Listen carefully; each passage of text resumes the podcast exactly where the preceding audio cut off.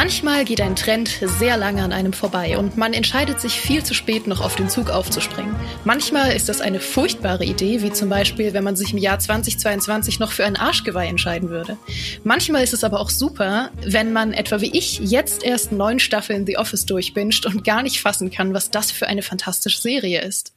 Die Kollegin, die ich mir heute eingeladen habe, gibt eigentlich auch herzlich wenig auf Trends und macht lieber ihr eigenes Ding und hat jetzt viel, viel später noch einen Spieletrend für sich entdeckt. Aber nicht nur das finde ich sehr, sehr cool an ihr, sondern auch ihre fantastischen Cosplays, ihre zahlreichen Rezeptideen und ihre unerschöpflichen, verrückten Community-Geschichten. Herzlich willkommen, Community-Königin Mary. Was spielst du so?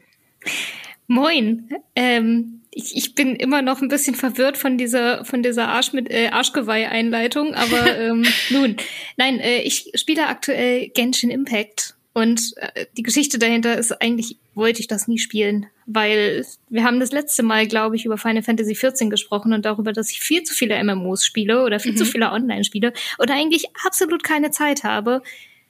Aber jetzt sitzen wir hier und nun, was soll ich sagen? Ich äh, spiele jeden Abend Genshin Impact und ich weiß nicht warum. Ich, jetzt sitzen wir hier, um rauszufinden, warum.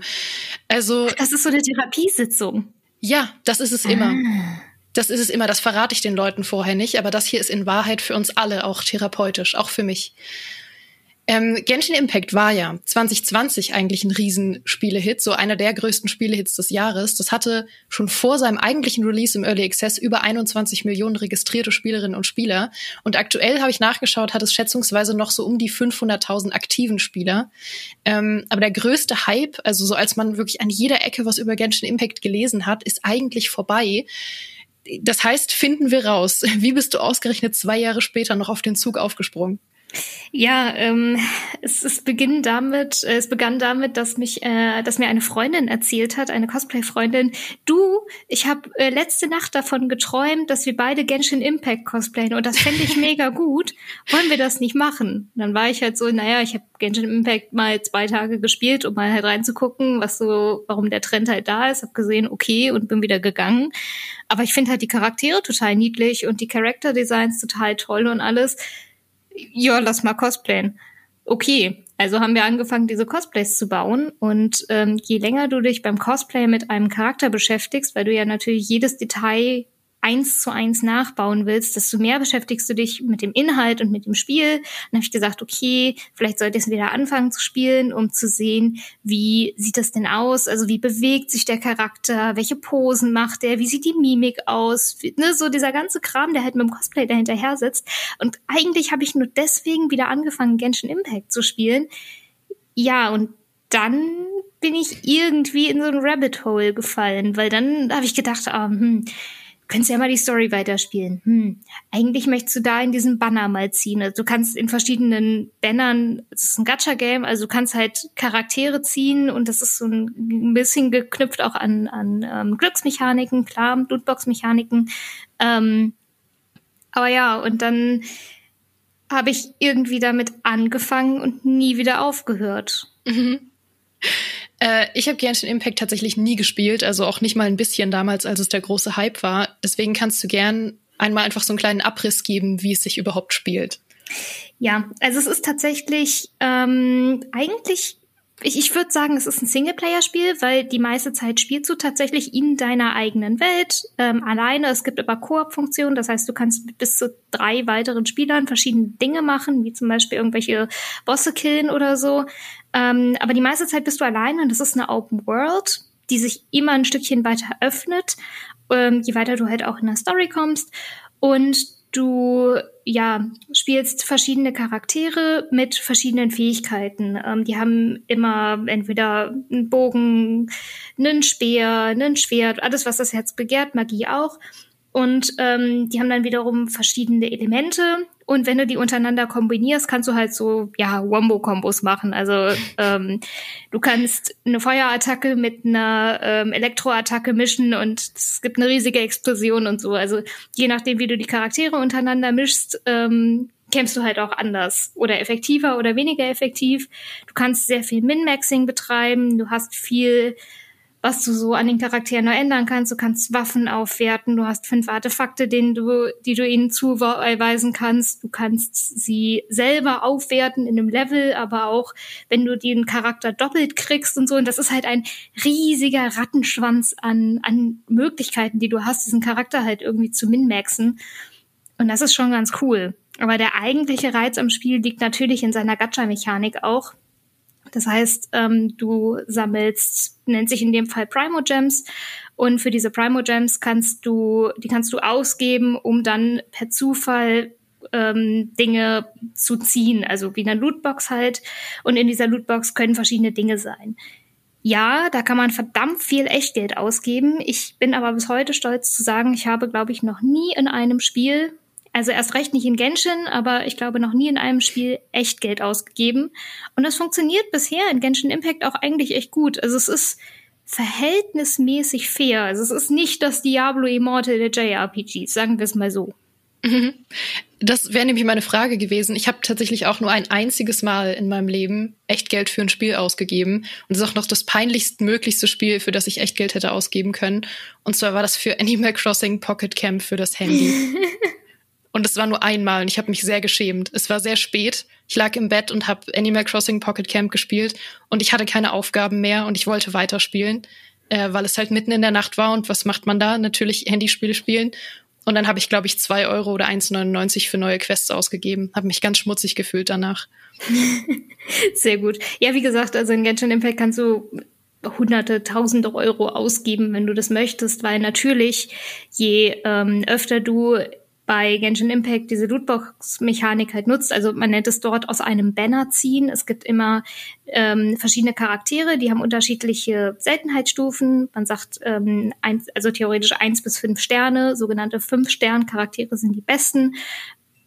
Die gibt es auch immer nur in eine spezielle Zeit. Also ein Banner hat meistens einen Fünf-Star, äh, Five-Star-Character und dann gibt's noch welche, die sind da drunter. Und wenn du den halt unbedingt haben willst, musst du halt zusehen, dass du in diesem Banner relativ viel ziehst und gegebenenfalls äh, wirst du dazu natürlich auch verleitet, echt Geld auszugeben. Man muss aber dazu sagen, was ich ganz fair finde eigentlich, ist das sogenannte Pity-System, was dahinter sitzt. Das heißt, wenn ich in diesem Event-Banner, also in einem Banner ziehe, was halt nur eine bestimmte Zeit verfügbar ist, ähm, dann ziehe ich maximal 90 Mal, bevor ich garantiert einen 5-Stern-Charakter kriege. Und der kann zu 50 Prozent der Charakter aus dem Banner sein oder zu 50 Prozent ein anderer Charakter.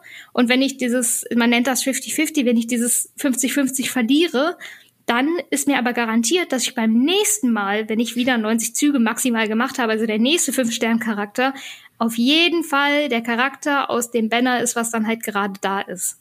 Das klingt super kompliziert. Mhm. Ich habe jetzt irgendwie versucht, es runterzubrechen, aber ähm, es, es, es ähm, spielt so ein bisschen auch mit garantierten Dingen nach einer gewissen Zahl von Zügen, die du da reinsetzt. Das heißt, du kannst nicht äh, hunderte, tausende Euro ausgeben und niemals einen Fünf-Stern-Charakter kriegen. Das ist nicht möglich. Und das ist tatsächlich was, das finde ich eigentlich ganz fair. Hm, okay. Also allein das Gacha-System ist schon hochtaktisch. Ich merke schon. Ja, wie gesagt, also es ist, äh, ich versuche mich da auch immer noch weiter einzulesen und YouTube-Videos zu schauen und so weiter. Und äh, ich habe ähm, auch viele Freunde, die das spielen, die mir immer noch Tipps geben. Und das ist eine Welt, in der kannst du dich verlieren. Das ist der Wahnsinn. Du kannst es aber auch super casual spielen und sagen, okay, ich mache jeden Tag, was weiß ich, spiele ich zehn Minuten ähm, meine vier täglichen Quests oder so. Also viel, viel länger braucht es wirklich nicht. Und ich krieg trotzdem immer mehr diese Primo Gems wieder und ähm, kann vollkommen normal die Story halt durchspielen oder irgendwelche Open World Sachen machen, weil du hast auf dieser diese Welt ist riesig und überall gibt es Kisten oder Rätsel oder irgendwas anderes, was du machst und du läufst da durch mit der Aufmerksamkeitsspanne von so einem Goldfisch. Also du läufst da durch und denkst dir, okay, ich möchte jetzt dahin und dann guckst du aus dem Augenwinkel und denkst dir, oh, da hinten ist aber was und oh, da glitzert wieder was und du läufst dann halt so im absoluten Zickzack über die Karte und nach drei Stunden hast du vergessen, wo du früher hin wolltest. Mhm. Die Open World wurde ja auch immer gern so ein bisschen mit äh, Breath of the Wild verglichen, so vom Erkundungsdrang her. Würdest du sagen, der Vergleich ist gerechtfertigt? Ähm, äh, bis zu einem gewissen Maß ja. Ähm, also Breath of the Wild hatte den großen Vorteil, dass es ein bisschen ja diversiver war. Also du hattest mehr unterschiedliche Sachen, die du machen konntest. Das, mhm. ähm, es war alles in diese Zelda-Welt gequetscht und ähm, es gab unterschiedliche Dinge, wie du zum Beispiel, okay, du hattest diese Zeitfähigkeit, du hattest diese einzelnen Tempel und so. Und das hast du natürlich in äh, Genshin Impact nicht so. Es ist etwas monotoner. Macht aber trotzdem unglaublich viel Spaß. Also du hast zum Beispiel ähm, so kleinen Geistern, denen du folgen musst bis zu ihrem Punkt oder du hast irgendwelche Rätsel, die du checkst. Die sind halt nicht so groß oder komplex wie in Zelda, aber für ein Free-to-Play-Spiel äh, ist es schon relativ groß und äh, relativ spaßig. Mhm. Und merkst du denn einen großen Unterschied, dass du jetzt erst zwei Jahre später so richtig angefangen hast? Also gibt es zum Beispiel große Updates, die das Spiel seitdem total verändert haben oder ist es schwer noch aufzuholen? Äh, nee, tatsächlich, es ist relativ easy, beziehungsweise dadurch, dass du halt größtenteils alleine spielst und es halt kein MMO ist, ähm, wo du halt, was weiß ich, irgendwelches Raiding machst oder sonst irgendwas, geht es tatsächlich relativ gut, das einfach alleine zu spielen. Und du profitierst natürlich auch davon, dass es halt viele Änderungen gab. Also es gibt zum Beispiel jetzt ein Housing-System, wo du, das ist eine kleine Teekanne und in dieser kleinen Teekanne ist eine Welt und die kannst du halt komplett äh, customizen und hast dann ein Haus und du kannst dir da Katzen reinholen. Also alles, was so ein bisschen auch so dieses Sims-Spieler-Herz oder so dieses ich möchte was bauen Herz, Skyrim-Herz auch äh, begeistert. Das ist ja fantastisch. Das ist super. Ähm, und dadurch kriegst du natürlich auch wieder Boni und du profitierst halt viel davon, von diesen Änderungen und dafür darüber, dass es jetzt halt auch mehr Charaktere gibt, die du aufleveln kannst oder die du generell kriegen kannst. Ähm, und dass du halt relativ lange auch diese Story spielen kannst. Ich glaube, aktuell braucht man so 50 bis 60 Stunden für die komplette Hauptstory. Und dann gibt's aber noch Nebenquests und dann kannst du dich noch mit den, gibt's noch einzelne Character Quests.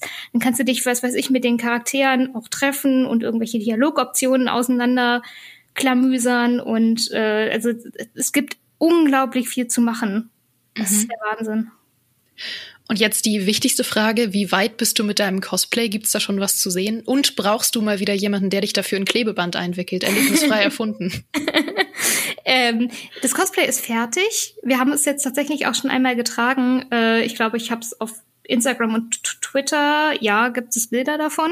Mhm. Ähm, während wir sprechen, halte ich das Schwert dazu in meiner Hand und fühle mich großartig. Und äh, ich brauche immer jemanden, der mich in Klebeband wickelt. Also auch unabhängig von Cosplay? Auch, ja, also das, wir können das auch als, als Partytrick machen oder so, keine Gut. Ahnung. Gut, dann komme ich mal wieder vorbei und mach das.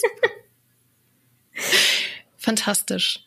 Ähm, gibt es irgendwas in Genshin Impact, was du dir wünschen würdest für andere Open-World-Spiele? Wo du sagen würdest, das findest du eine total motivierende Mechanik oder irgendwas, was du mega geil findest, was du in anderen Open-Worlds vermisst? Ähm, ja, grundsätzlich die Dichte. Also Genshin Impact ist unglaublich dicht an Dingen, die man tun kann. Also die Welt ist sehr groß, aber wie gesagt, diese Goldfisch, dieses Goldfisch-Ding halt so, oh, rechts ist was, oh, links ist was, da hinten glitzert was, lass uns mal dahin gehen. Das vermisse ich tatsächlich sehr, sehr viel in anderen Open-World-Spielen, wo du halt in die Weite guckst und dir denkst, ja, Grillen zirpen, cool. ähm, das ist tatsächlich was, ähm, das ich bei Genshin Impact sehr zu schätzen gelernt habe und auch, dass du halt diese Character Quests hast, dass du ständig irgendwas Neues machen kannst, dass es tatsächlich auch sehr abwechslungsreich ist, obwohl es mit wenigen äh, was weiß ich, großartigen Ideen halt auskommt. Das sind einfach auch nur, okay, töte X oder töte Y oder lauf dahin, mach dies, mach jenes. Und es funktioniert trotzdem und es ist gleichzeitig motivierend. Und ähm, woran sich viele MMOs ein Beispiel nehmen können, du brauchst echt nicht lange pro Tag, um äh, ja diese ganzen Quests halt zu machen. Also ich kann mich abends hinsetzen, das zehn Minuten spielen, oder ich kann mich abends hinsetzen und das vier Stunden spielen. Klar, wenn ich vier Stunden spiele, komme ich weiter, aber ich habe trotzdem in zehn Minuten schon so das Gefühl, hey, ich habe alles gemacht, was ich theoretisch machen muss. Mhm. Und das vermisse ich bei vielen anderen MMOs zum Beispiel. Also können wir insgesamt festhalten, jetzt noch Genshin Impact zu spielen, ist eher vergleichbar mit The Office und nicht mit dem Arschgeweih. Genau. Also Genshin Impact ist mehr The Office und weniger Arschgeweih. Das ist, das ist eine super Headline. Perfekt. Dann, dann können wir dieses Fazit durchziehen am Ende dieses Podcasts. Dann äh, danke, danke, Mary, dass du heute da warst. Ähm, ich habe dich immer sehr gern bei mir. Ich auch. Und äh, ich glaube, ich werde von diesem Arschgeweih jetzt träumen. Ja, bitte. Das ist doch mein einziges Ziel. Leuten Bilder von Arschgeweihen in den Kopf setzen. Auch euch allen da draußen. Gern geschehen. Danke. Dann äh, gibt's jetzt passend zu deiner Rolle als Community-Königin zum Abschluss wieder ein bisschen Community-Liebe, weil ihr uns da draußen immer so fantastische Fünf-Sterne-Reviews auf iTunes dalasst. Zum Beispiel hat uns Bin Bezweifelt geschrieben, gut, ich kann nicht meckern. Ich freue mich jede Woche auf die neuesten Folgen und werde nicht enttäuscht. Danke für diese kurze und knackige Bewertung, für diesen kurzen, knackigen Podcast. Ich hätte es auch gut gefunden, wenn die Bewertung einfach nur aus gut bestanden hätte. Ich musste sehr über das Gut lachen in der Überschrift. Und Immerhin äh, waren es äh, nicht vier von fünf Sterne, sondern fünf von fünf. Ja, fünf von fünf Sterne, gut. Ist wie so eine Amazon-Bewertung. Ja, weil die haben nämlich meistens vier von fünf Sternen und darunter steht, gut kann ich meckern. ja, vier von fünf Sternen, perfektes Produkt, danke. Aber der, äh, der Username ist ganz famos. Ja, da, da auch von mir ein großes Lob. Und äh, damit entlasse ich euch alle wieder in euren Tag und hoffe, ihr hattet ein famoses Frühstück, einen sicheren Weg zur Arbeit oder habt diesen Podcast zur Beruhigung während eurer Tattoo-Session gehört. Wir hören uns hier nächsten Freitag wieder und bis dahin macht's gut. Tschüss.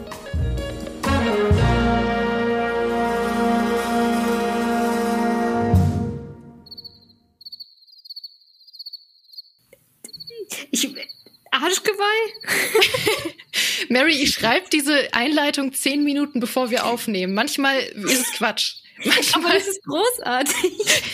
manchmal ist es auch einfach nur irgendein Wahnsinn, den ich schreibe.